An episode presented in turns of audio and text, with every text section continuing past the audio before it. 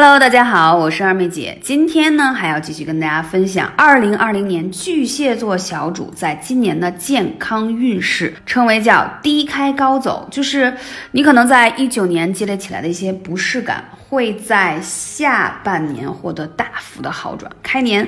受伤可能性还会有，所以大家要注意，而且要谨防流感以及膝关节的损伤。嗯，还有就是皮肤状态容易出现。不太好，过敏几率会比较高，所以在这个时候的话，二妹姐给到一个小小的方法，那就是如果皮肤容易出现过敏的状态呢，其实是你体内的一些酵素酶，就是保护皮肤的这种酵素酶变低了，可以口服一些啊酵素原液。还有一个呢，皮肤过敏的时候呢，可以用断食疗法啊，我在我的护肤专辑当中也有讲。到，嗯，就是什么都不要用啊，就用纯净水洗完脸之后，用敷像这种玫瑰纯露啊，或者薰衣草纯露，就是敷一些纯露作为湿敷的效果最好，让皮肤自我恢复到一个比较好的状态上来。包括说遇到流感，之前其实有跟大家分享过，流感的话，大家可以选用一些有尤加利啊、杜松、欧薄荷的这种防止呼吸道系统的这种流感的精油。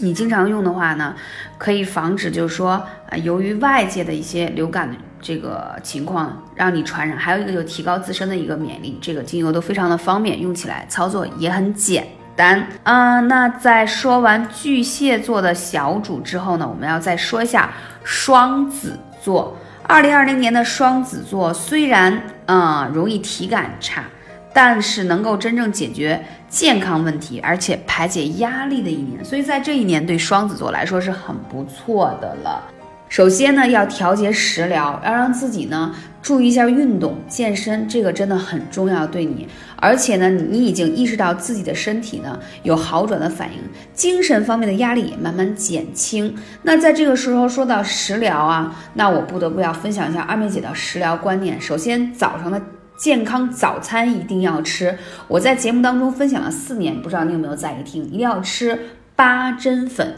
而这个八珍粉是从慈禧年间就传下来的八珍粉，它可以健脾养胃。很多人的嗯脾胃不好，其实跟饮食有很大的关系。首先就是早餐吃的不够健康，不够营养，还有就脾胃长时间的缺乏营养，气血不足而导致的。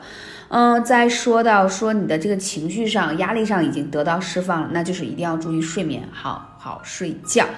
如果说睡得不好，建议你可以用艾草煮成的水来泡脚，而且可以按摩一下脚面上的太冲穴啊，还有脚底的涌泉穴，用艾灸的方式也是非常好的。这两个穴位对于促进睡眠啊，提高这个睡眠质量也非常有好的效果。好啦，今天这两个星座跟大家分享完了。如果你针对自己的问题还有更多的问题，你可以来咨询二妹姐，微信是幺八三五零四二二九。